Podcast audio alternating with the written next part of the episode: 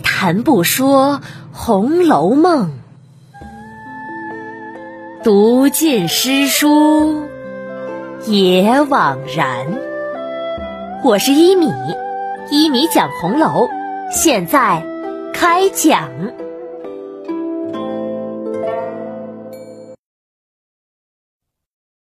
第七十七集：王凤姐儿弄权铁槛寺。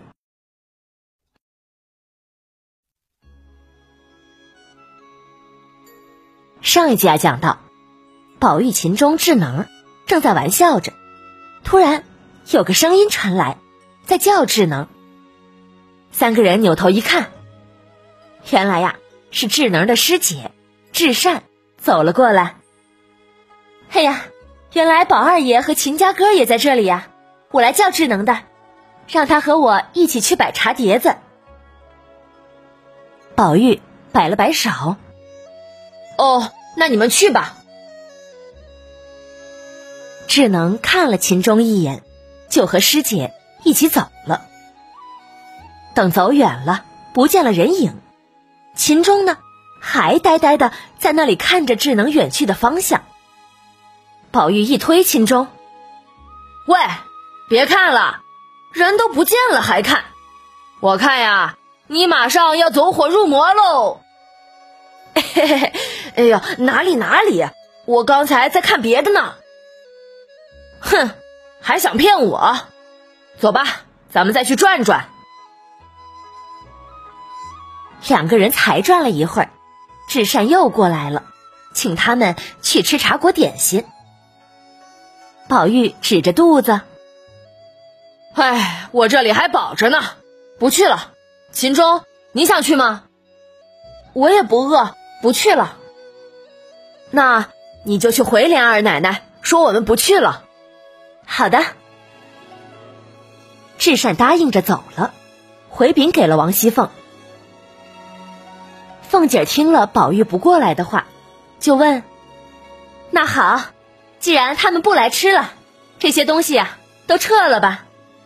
我的房间收拾好了吗？已经好了。”静虚在旁。赶紧答应着。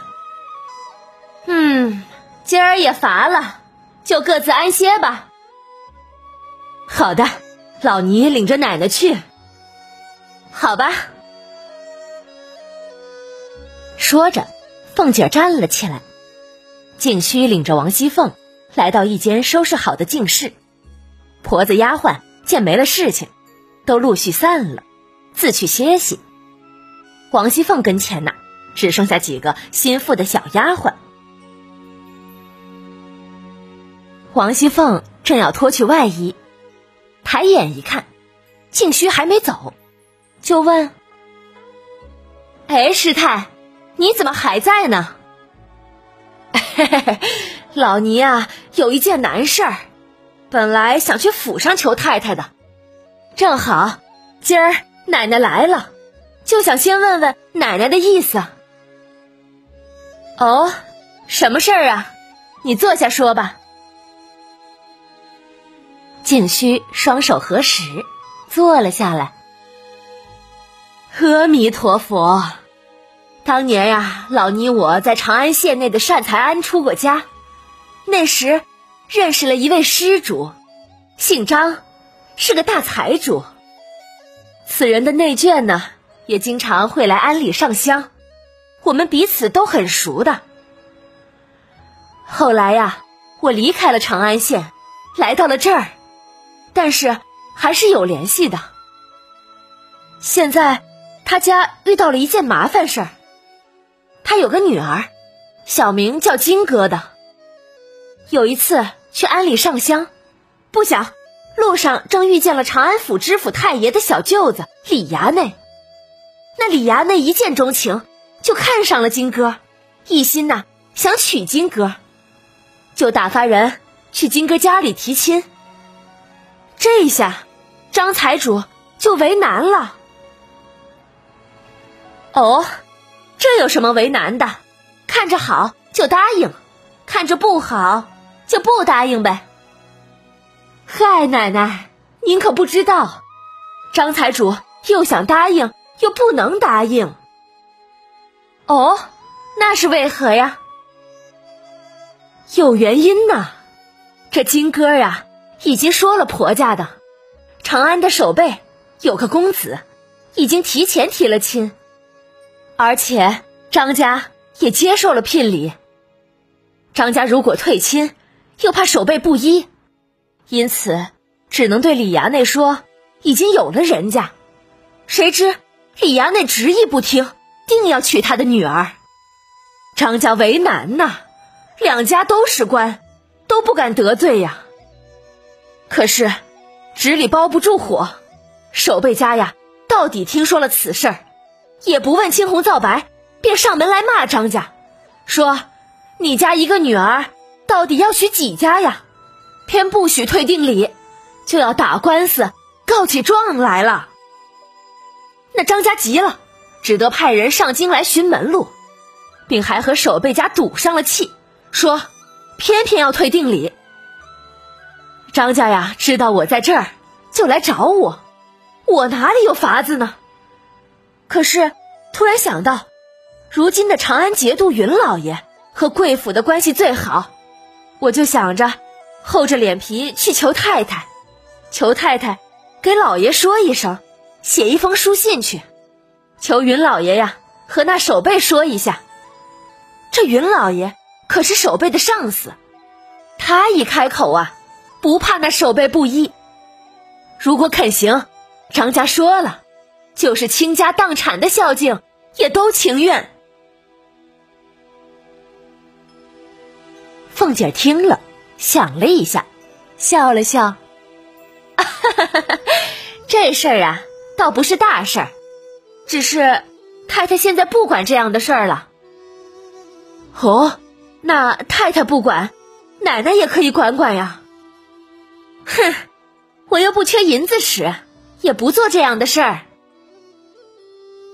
静虚听了，叹了口气：“唉，我已经告诉了张家，说要去求贵府的。如今奶奶不管这事儿，张家哪里知道是没工夫管这事儿，不稀罕他的谢礼呀，倒会觉得呀。”府里连这点子手段也没有的一般，嗨，都怪我先多嘴了。凤姐儿听了这话，勾起了好胜之心。你平时啊是知道我的，从来不信什么阴司地狱报应的，这种破坏别人婚姻的事情，请我做，我是不怕的。这样吧，你叫那张财主。拿三千两银子来，我就替他出这口气。景虚老尼听了，喜不自禁。行行行，有有有，这个不难。我跟你说吧，我可不是图他的银子，这三千两银子不过是拿来给去办事儿的小厮做盘缠用的，让办事儿的人呐赚几个辛苦钱罢了。我自己呢，一个钱也不要他的，就是三万两，我此刻也拿得出来。